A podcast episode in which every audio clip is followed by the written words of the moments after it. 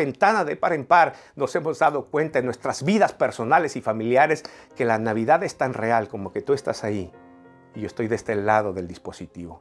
Es tan real porque con Dios la vida es distinta. Atrévete a probarlo. Dios dice en su palabra, en la Biblia, dice, probadme y ved que soy bueno.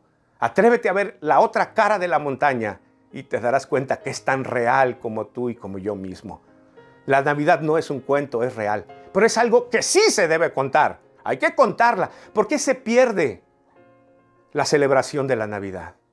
¿Por qué se pierde el concepto, la idea y el propósito? Porque no la contamos. Es algo para contar a nuestros hijos, a nuestros nietos, junto al árbol, en tus tradiciones. Haz tradiciones familiares en este año. Tradiciones sanas que tengan que ver con el propósito de estos días bonitos. Junto a tu mesa, vuelve a contarles la historia de la Navidad.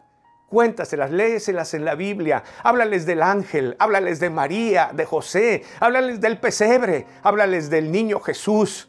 Háblales de Dios hecho hombre. Háblales de que creció y murió en una cruz y hoy resucitó y vive para siempre. Es algo para contar, porque si no, nuestros hijos se olvidarán y terminan, terminarán haciendo de esta fiesta algo pagano. Cuenta una y otra y otra y otra vez la historia de la Navidad a tu generación. La Biblia dice así en Deuteronomio capítulo 6 y versículo 7 de la nueva traducción viviente. Continuará. Dice así, Repítese.